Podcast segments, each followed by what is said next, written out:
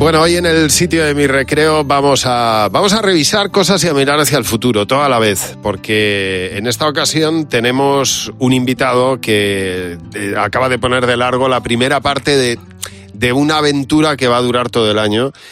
Hoy está con nosotros en el sitio de mi recreo David Zotero. ¿Cómo estás, David? bien, ¿Qué tal, Javi? ¿Qué tal? Muy bien, encantado de estar aquí contigo.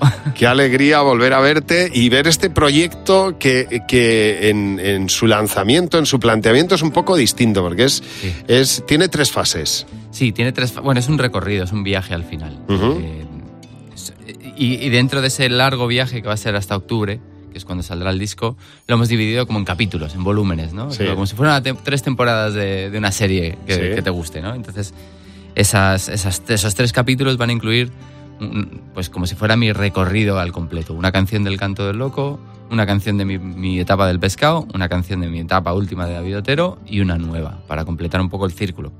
Y vamos a lanzar pues esos tres episodios, esos tres volúmenes, pues uno ahora más, más invernal, por así decirlo, uno primaveral y uno en verano.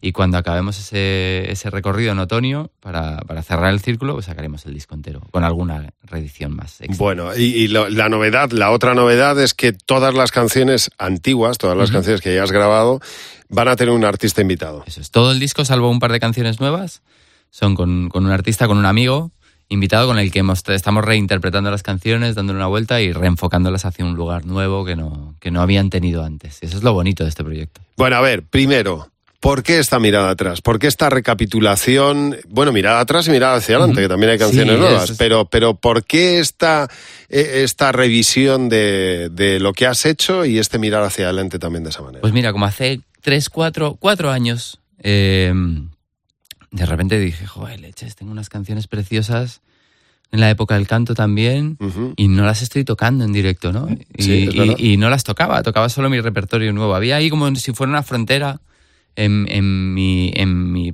En tu cabeza, en mi cabeza. nada más que en tu cabeza. Sí, en la que Porque- decía como, joder, tal, y lo bonitas que son. Y luego de repente en los ensayos, en las jornadas que teníamos ensayando con la banda y tal, las tocábamos porque nos gustaban. Ajá. Y un día dije, joder, ¿cómo no voy a tocar Foto en Blanco y Negro, Volverá? ¿Cómo no voy a tocar Peter Pan? Que son canciones pues, que yo siento muy mías, ¿no? Y, y- Porque son tuyas. Sí, claro. Claro. Entonces, O sea- de repente un día dije, venga, voy a tocar en acústico solo Peter Pan, yo solo con guitarra y voz. Y de repente el concierto hizo boom y, y se, y se llenó de emoción, ¿no? Se lo voy a dedicar a los nostálgicos que les hubiera gustado que un día viniese por aquí el canto del loco, pero no vino.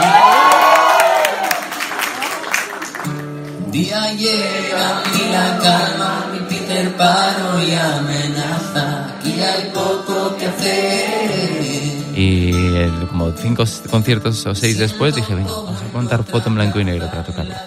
Y así fueron entrando poco a poco tres, cuatro canciones. Tampoco quería que mi concierto se basase en todo lo que había hecho en la, en la época del canto, pero sí que de repente dar esas pinceladas de, ostras, Esta qué, qué es bonito mía, es, claro. y qué bonito nos lo podemos pasar eh, con estas canciones el público y nosotros.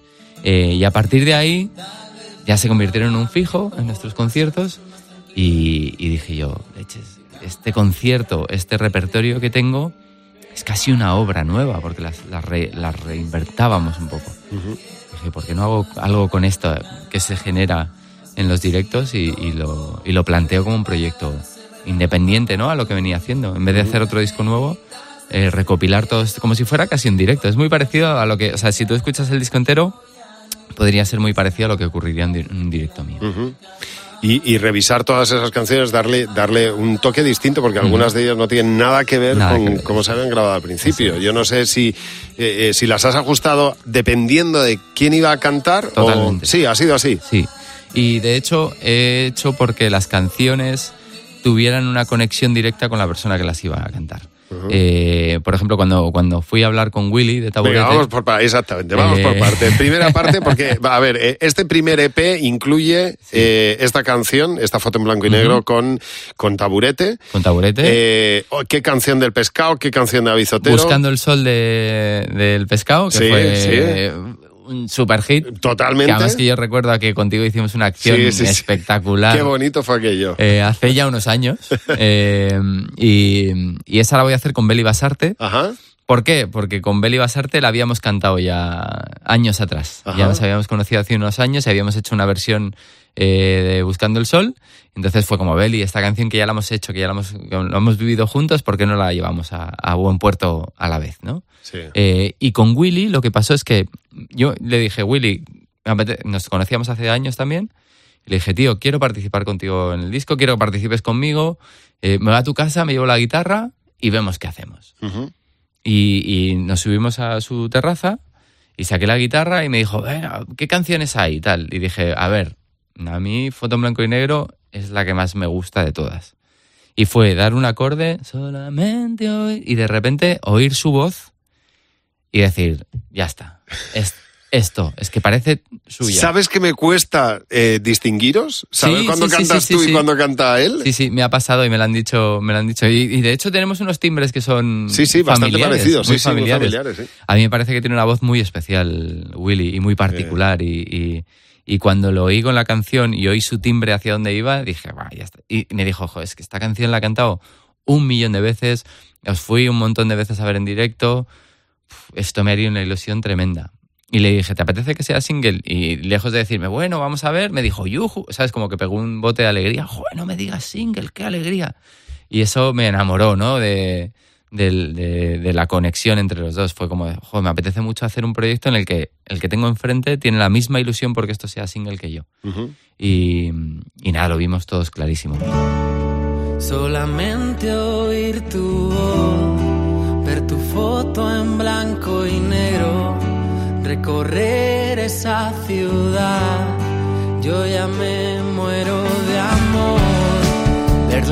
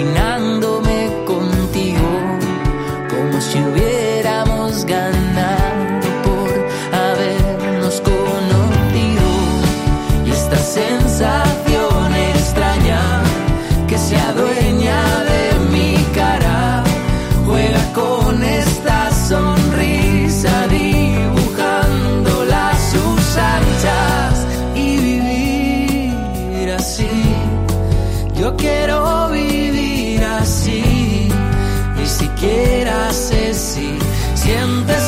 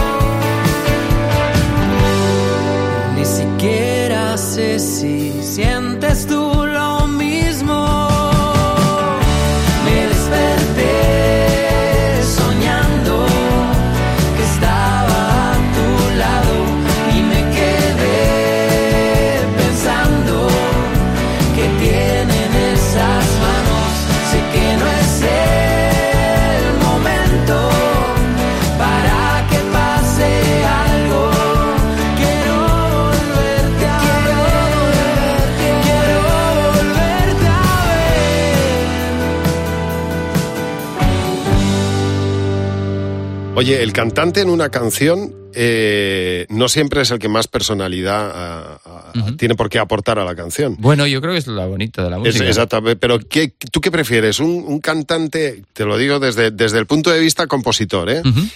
¿Prefieres un cantante disciplinado que haga y que o, o un cantante anárquico que lleve la canción a un lado completamente distinto y, y- Pues casi todos los que con los que estoy participando, que son grandes cantantes y grandes intérpretes y muchos de ellos superautores, eh, lo que me pasa es que se olvidan un poco de la canción original y le dan su toque. Y tienen ese punto de anarquía y de libre albedrío dentro de la canción en la cual hay cosas que respetan como la melodía y la métrica, pero luego los giros dentro de las melodías eh, los van haciendo suyos.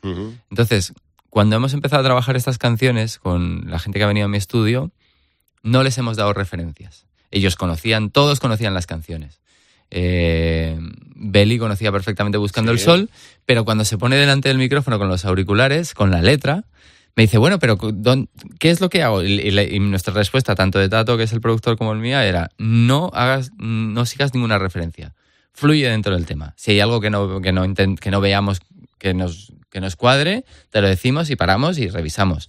Pero fluye. Fluye como si estuvieras oyendo una, como si la pusieras en un karaoke y la cantaras tú. Exacto, como si Vale, fuera tuya, sí, ¿no? Como sí. si la estuvieras, como si te la hicieses tuya. Entonces, lo bonito de esto es que yo me estoy acoplando a las melodías de los otros, no al revés. ¿Habéis cantado a la vez? O- No, no, ella cantaba la canción he, entera. Les he tú- dejado la Ya. canción primero. Ajá. Así, hemos hecho un ejercicio además aposta. Sí. Les he dejado la canción primero para que ellos hicieran su propuesta. Siempre, eh, y todos han respetado la canción original. No vas a escuchar ninguna canción que digas, uy, esta no es. La canción, o uff, qué cambio. Todas son muy, muy parecidas. Lo que pasa que esos giros y esas pequeñas interpretaciones, de repente se alargaba una A, un final era un poco más arriba en vez de más abajo, y dibujaban un poquito a su, a su estética, ¿no? Y lo bonito y lo que más me está gustando de este proyecto es que yo estoy aprendiendo mucho de cómo reinterpretar las canciones y, y dándoles unos giros que no tenían, que me parece que aportan muchísimo a las canciones. Eh, Hay veces que resulta más difícil ¿eh? darle una vuelta a una canción que has tocado mm, miles de veces Totalmente. y hacerla de una manera distinta a, a tocar una canción por primera vez y, crearla de nuevo, ¿no? Sí, sí. Pues esto, lo bueno es que he contado con todos estos amigos para que la, Para que, para que te ayuden a darle una versión la distinta. reinterpretan por mí. Eso es.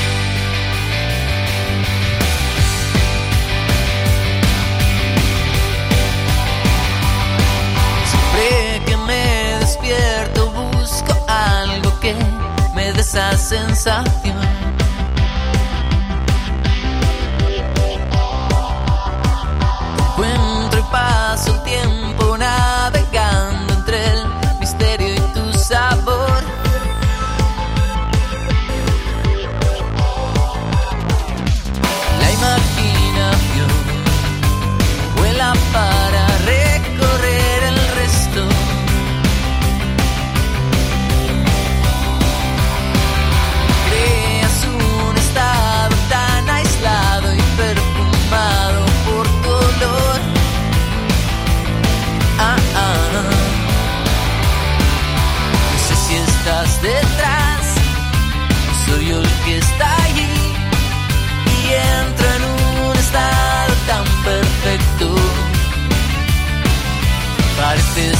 Deshacer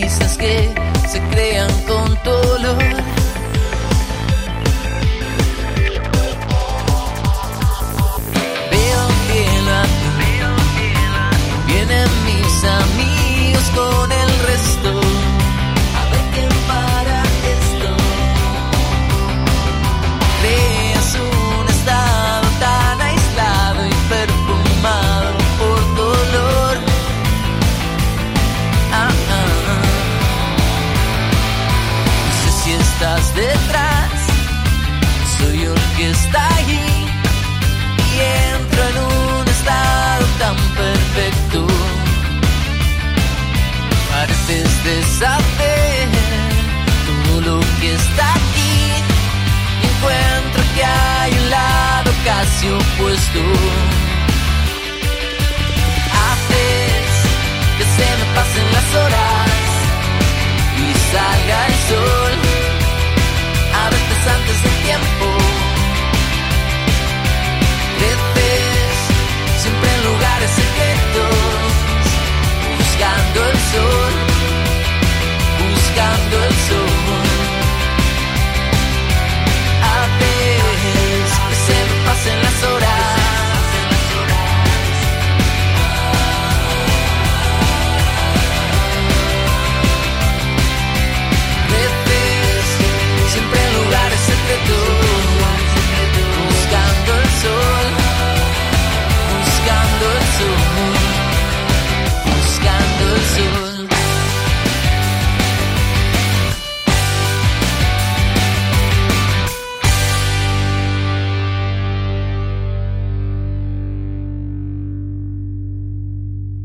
Oye, siguiendo con una foto en blanco y negro, eh, Willy, el, el cantante, en este caso de Taburete, ya es de la generación. Yo le- estaba hablando antes de, de abrir el micrófono con, con David, porque, claro, las canciones del Canto del Loco han formado parte de la vida de... Cuando empezabais vosotros con el Canto del Loco, había grupos que os parecían intocables, Sí. referencia, ¿no? Sí, sí.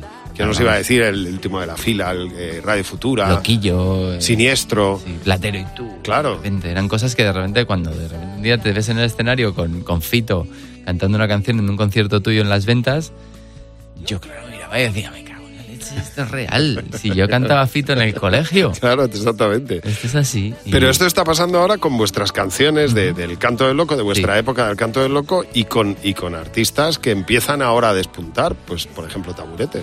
Mira, nos, nos pasan cosas, nos han pasado cosas muy bonitas, que de repente Belly cantaba también una foto en blanco y negro en sus conciertos Ajá. y me invitó a mí a cantarla con ella en un concierto suyo.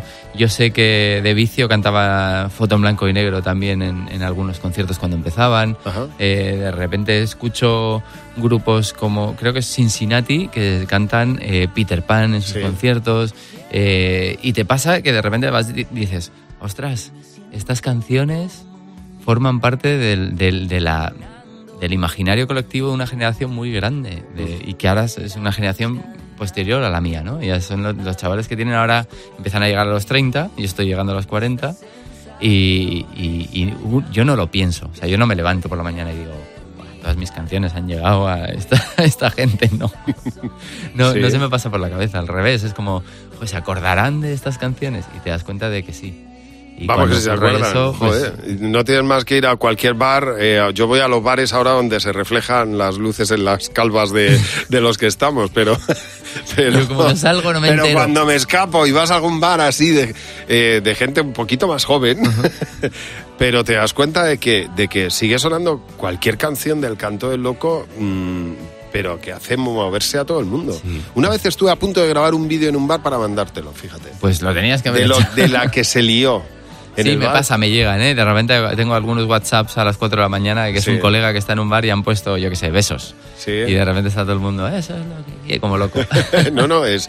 Claro, forma parte de esa generación. ¿habéis? Tienes un repertorio y, y, claro, un porcentaje altísimo de las canciones del canto del loco son tuyas. Sí, bueno, son mías que lo- o- o muchas de las canciones vienen un poco de, de esa semilla que llamo yo, que, que plantaba yo, y luego Dani agarraba y hacía unas letras que te tumbaban, ¿no? Por ejemplo, Foto en Blanco y Negro ocurre así, ¿no? Dani de repente agarraba lo que era un esbozo de letra y lo convertía en una historia que te llegaba al corazón. Ese era lo bonito del grupo, ¿no? Que al final compartíamos esencias y compartíamos una forma de interpretar música y de crear música que era única porque no era solo una persona haciendo, haciendo la canción, sino que eran muchas energías ahí puestas. Eh, y, y vamos, yo creo que no hay nada más bonito que compartir en la música y la música es compartir todo.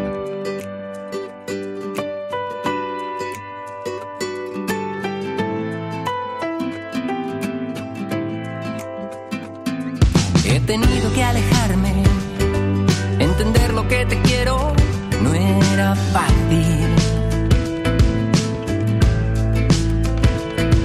He sentido como el tiempo nunca era suficiente y nada es gratis. Siempre me costó decirte que debías volar libre.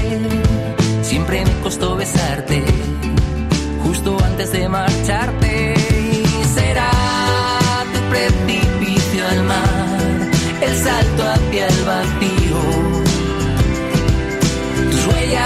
Sé dónde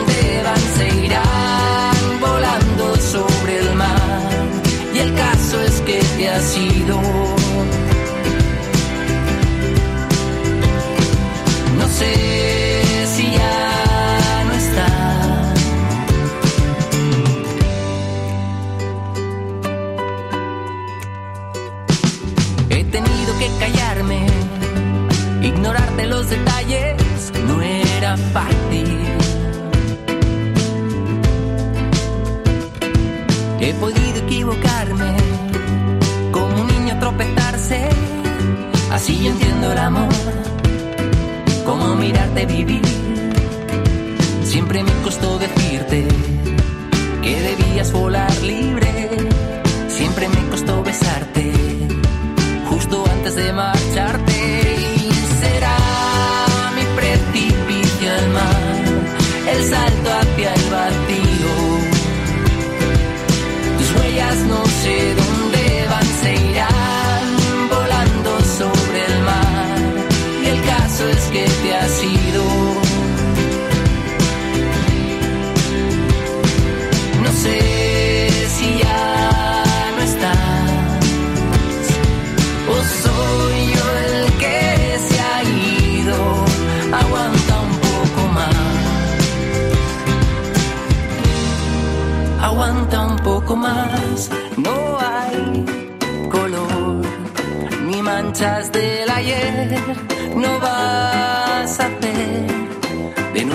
Quiera yo. Debí marchar sin dar explicación y te busqué en Buenos Aires en mis momentos más inestables.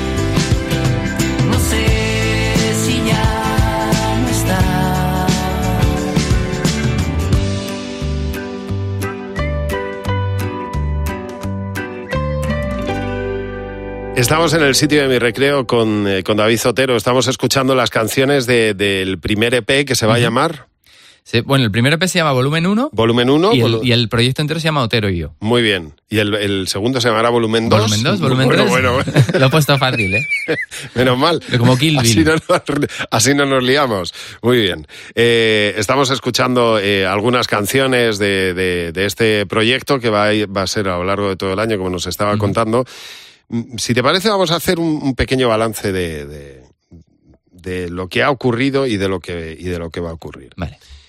Tus mejores recuerdos y tus peores recuerdos del canto del loco.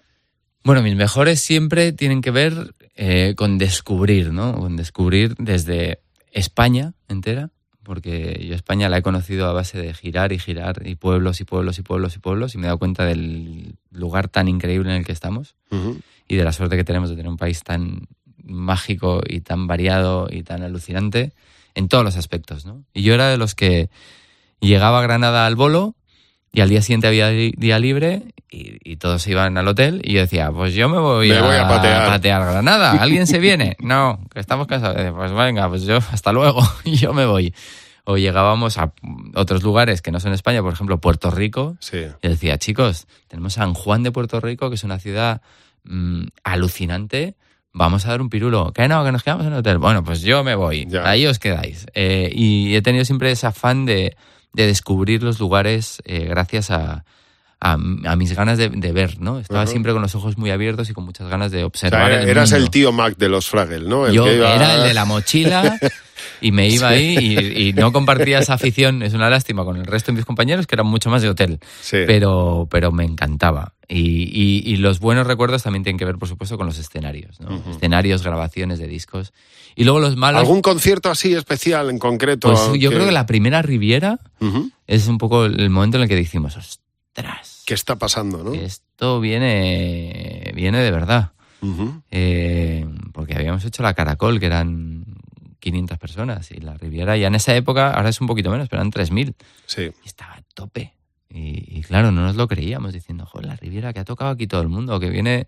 Venía de tocar Coquemaya hacía poco, me parece que era uno de los que habíamos dicho, joder, es que ha tocado Coquemaya aquí hace unos días. O grupazos que nos encantaban. Yo había ido a la Riviera. Garbage, yo qué sé, Sí. no ha habido grupazos auténticos. Interpol. Sí, yo sí, sé, sí, sí. gente de, que decías, madre mía, si yo aquí he estado viendo bandazas, Jack Johnson o, o cosas así.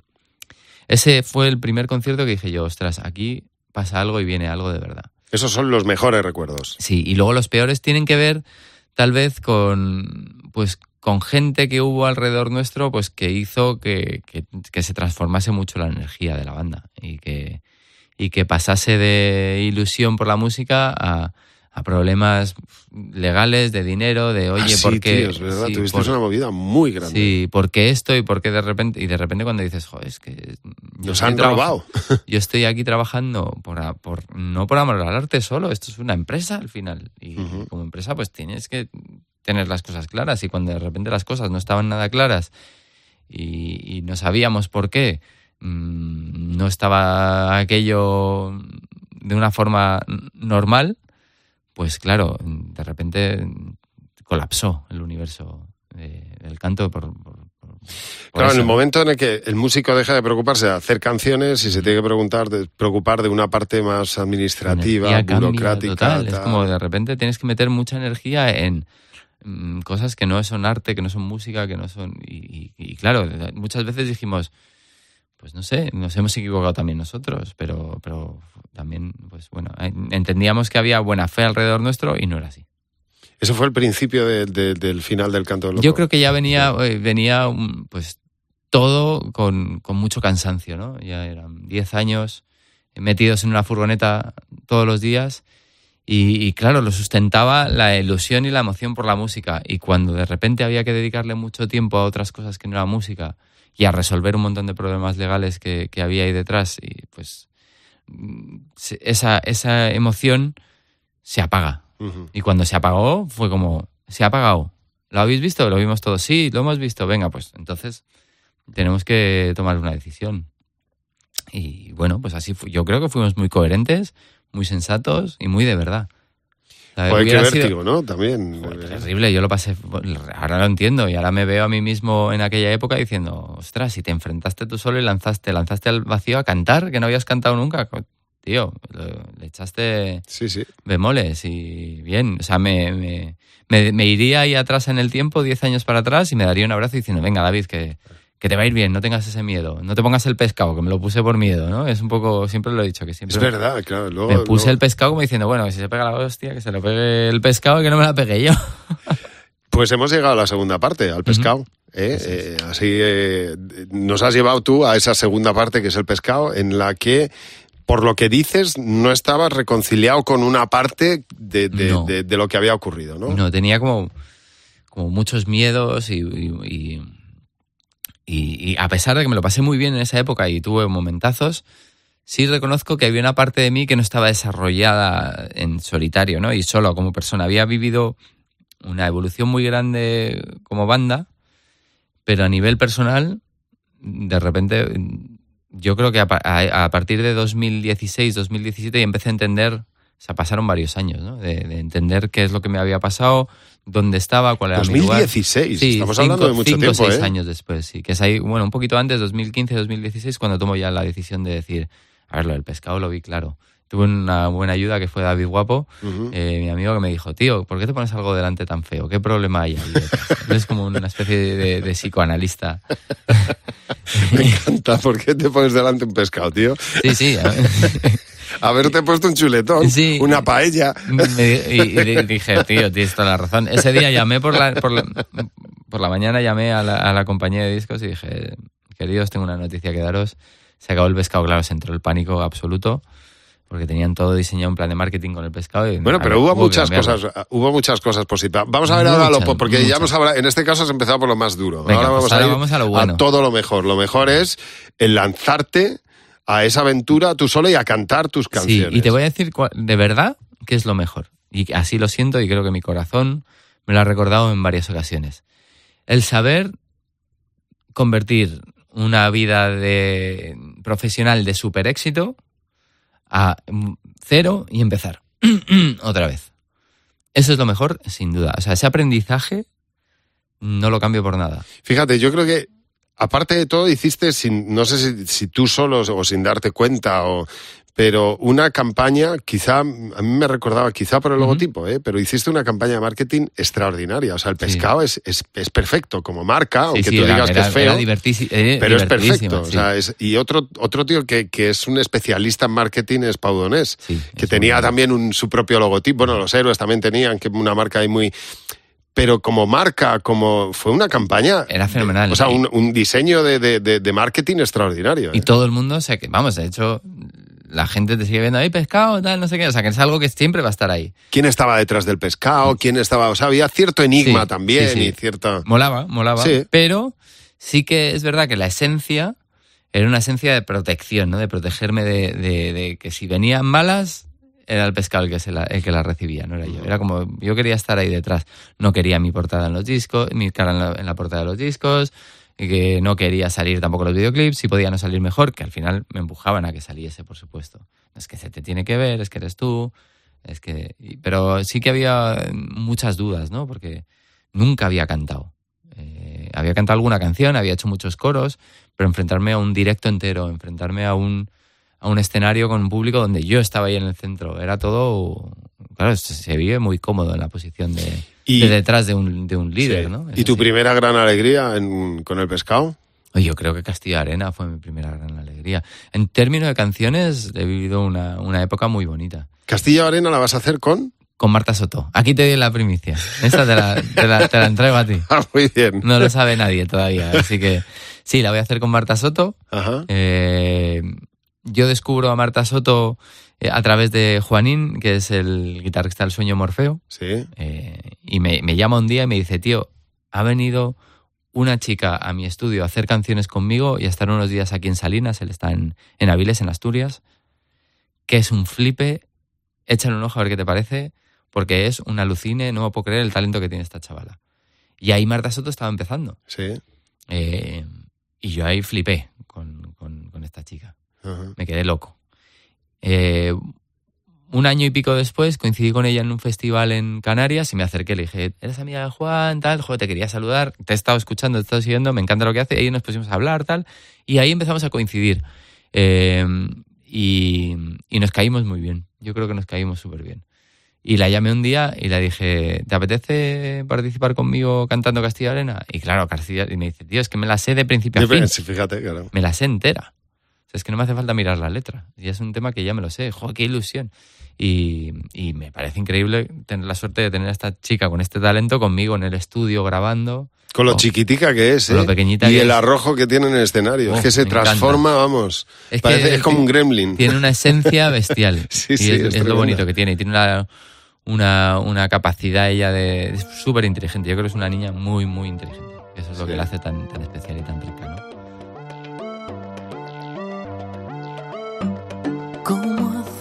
Las olas, me acerco a ti, deshaciéndome.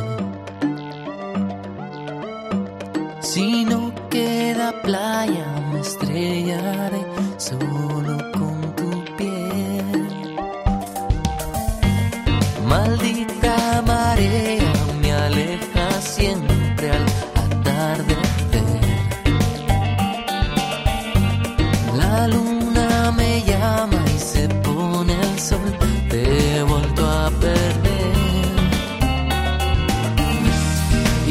paso la noche buscándote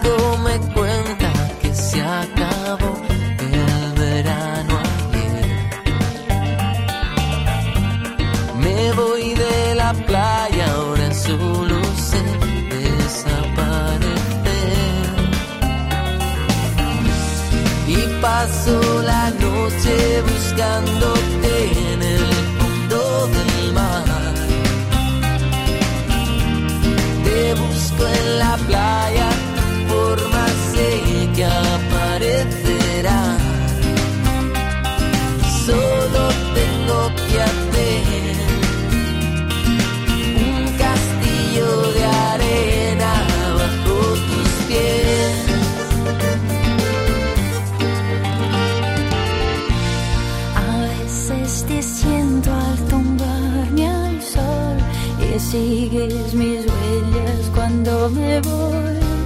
Merece la pena buscarte, merece la pena parar a escucharte. Si sigues hablándome, yo sigo escuchándote.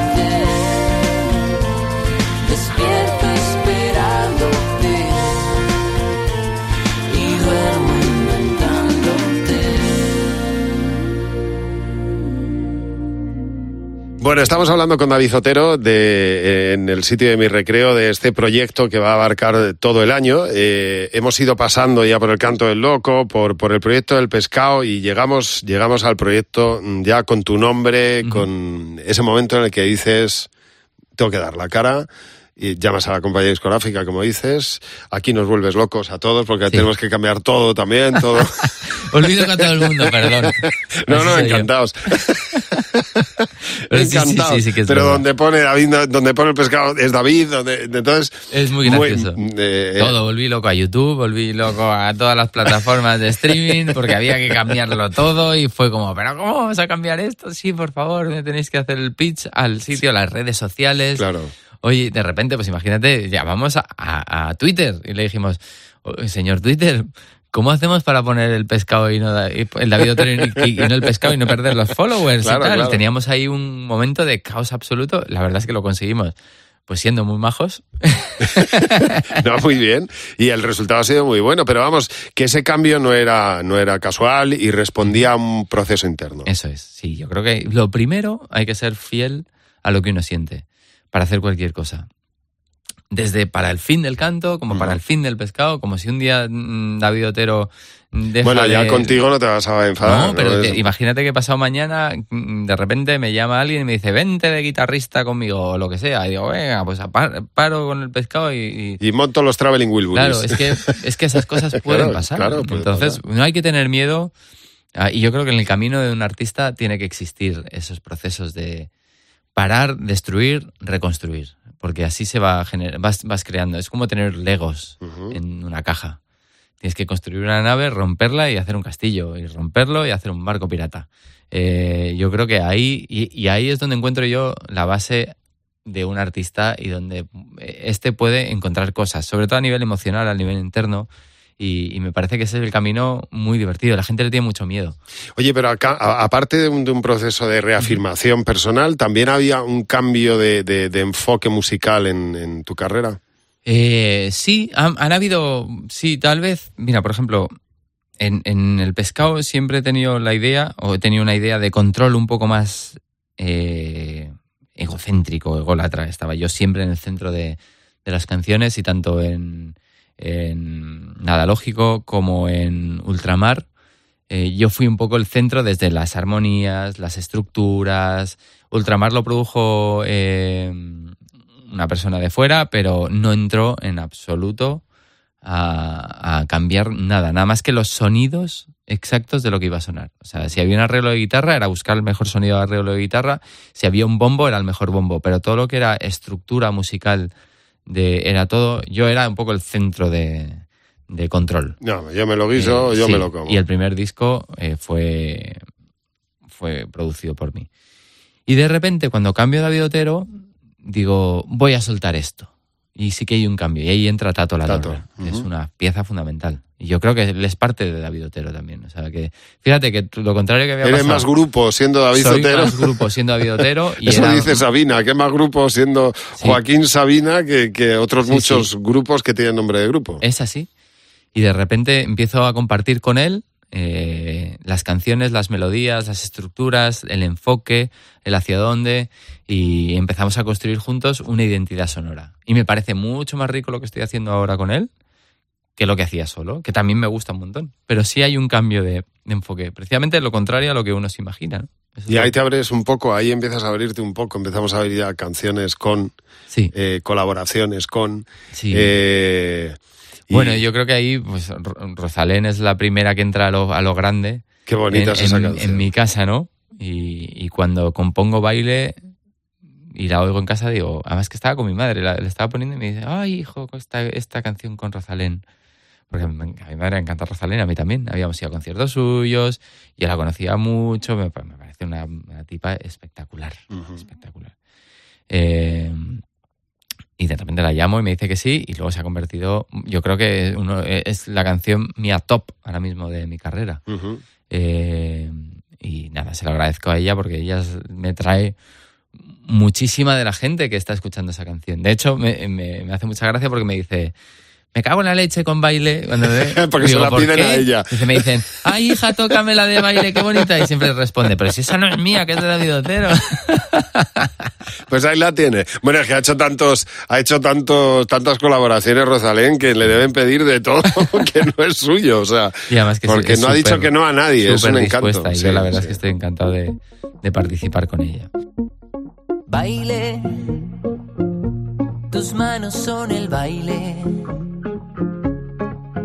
Tú y yo, sincronizados como nadie.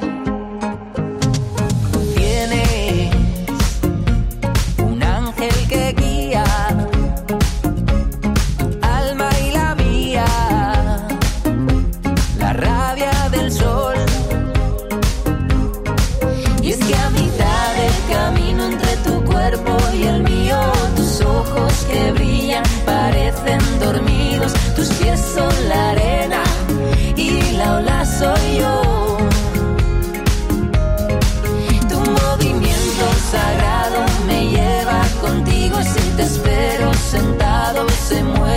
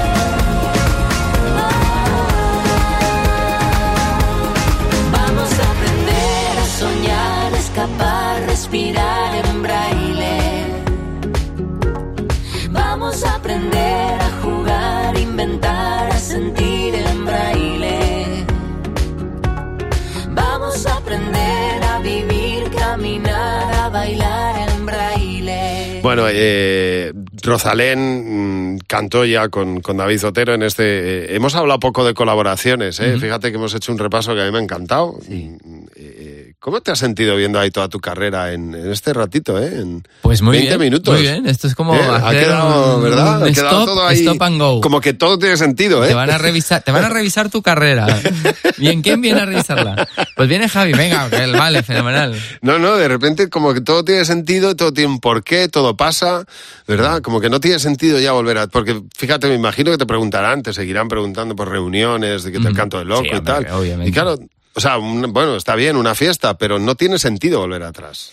Yo creo que no, vamos. De hecho, si algún día lo sentimos de corazón, siempre lo hemos dicho. Sí, lo- una lo fiesta no está mal, ¿no? Pero, pero ahora mismo es, es que nuestros caminos son, son distintos, son diferentes. Yo creo que nuestra forma de enfocar la vida y, y- y la realidad musical eh, es distinta. Si en algún momento volvemos a compartir esas ganas de volvernos a juntar, pues supongo que lo haremos por, por el corazón.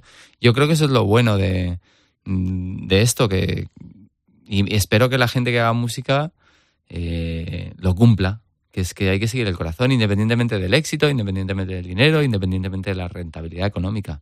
Eh, por supuesto, si hubiéramos querido... Bueno, el dinerico no viene mal. No, claro que Eh, no. no por viene mal. pero pero en, en una carrera de creatividad y de emoción, Sí.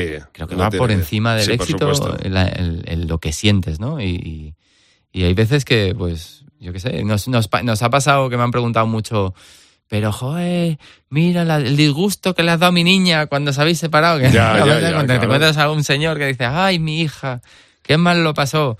Bueno, esto es como cuando se separan papá y mamá, si están mejor separados y están más felices, pues es mucho mejor Parte para todos, es, es así. Lo importante es que estés feliz tú, que, que este proyecto seguro te va a dar, porque además, claro, además del disco es un planteamiento distinto de los conciertos y de y refrescarlo y, y reivindicar también y no sé, un poco ahí. Es- es- yo creo que es muy bonito y es muy honesto, es muy de verdad, y está hecho con mucho corazón. Al final, el- vuelvo a siempre al mismo lado, sí, las cosas tienen que tener su esencia. Mira, siempre que compongo canciones con otros artistas que vienen mucho a mi estudio y estamos haciendo canciones habitualmente, siempre buscamos el corazón de la canción, es algo que no puede faltar.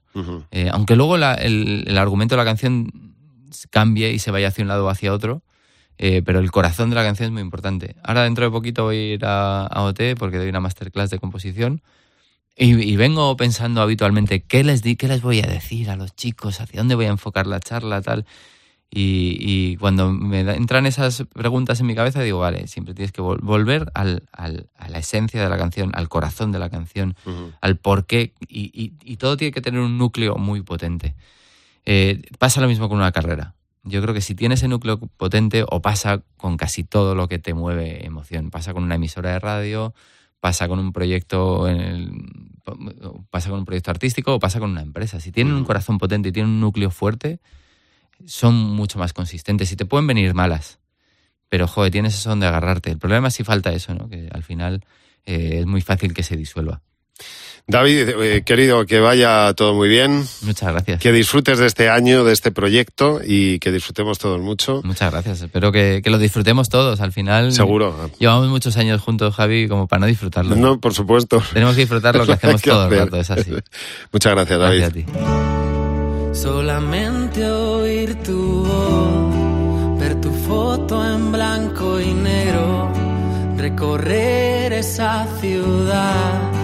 Yo ya me muero de amor, ver la vida sin reloj y contarte mis secretos, no saber y así besarte o esperar que salgas solo y vivir así. Yo quiero vivir así.